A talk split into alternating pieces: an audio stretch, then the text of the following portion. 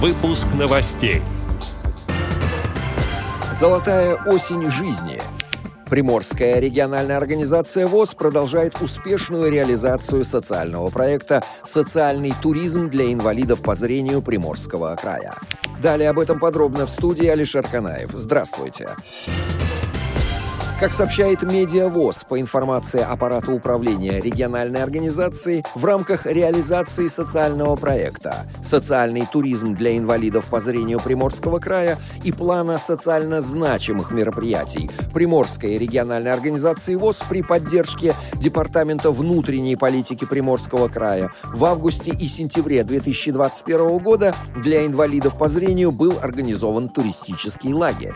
Он состоял из четырех смен. В каждом каждом заезде было в среднем по 10 человек.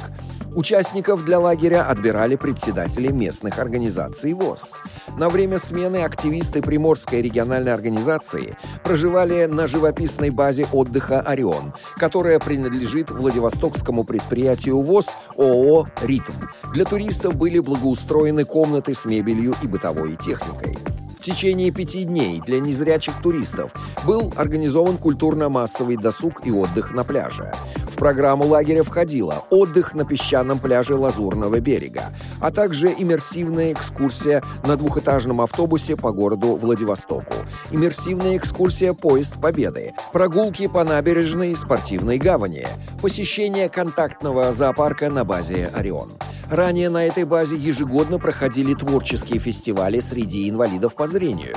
В этом же году управлением Приморской региональной организации было принято решение организовать отдых без конкурсных состязаний. Как сообщается на официальном сайте Российской государственной библиотеки для слепых, с 1 по 6 октября 2021 года в читальном зале РГБС будет проходить книжная выставка «Золотая осень жизни», посвященная Международному дню пожилых людей, который отмечается в первый день октября.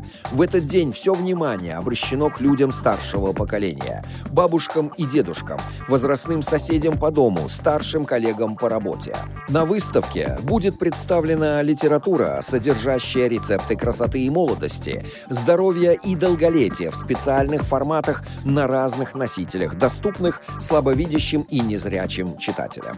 Отдел новостей «Радиовоз» приглашает к сотрудничеству региональной организации.